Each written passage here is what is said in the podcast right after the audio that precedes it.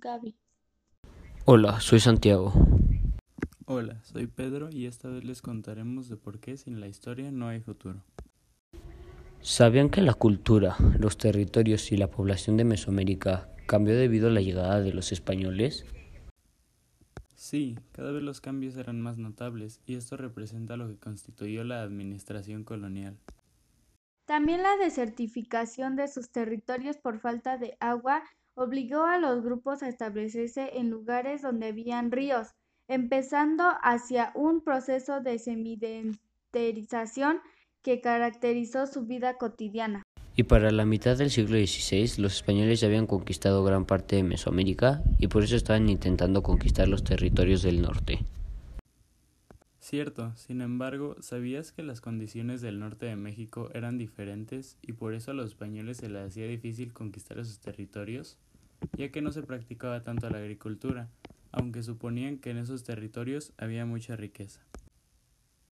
Sí, los españoles lucharon contra los indígenas por el territorio, el cual hoy en día es Jalisco, y por los siglos XVI y XVII conquistaron los territorios donde hoy en día se ubican Durango y Sinaloa.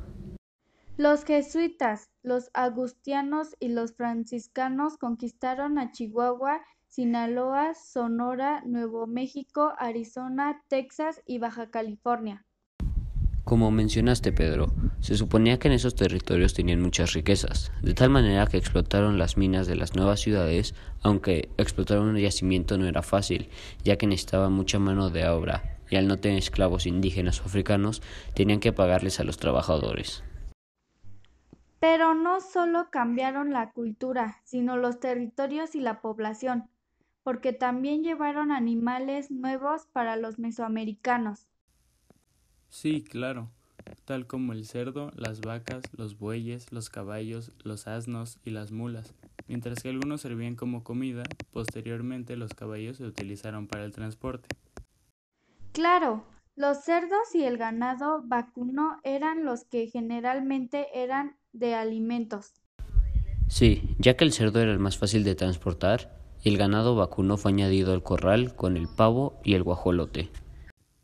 Junto con la adquisición de nuevos territorios surgió la necesidad de instituir las costumbres alimentarias peninsulares, por eso la agricultura cambió de una gran manera.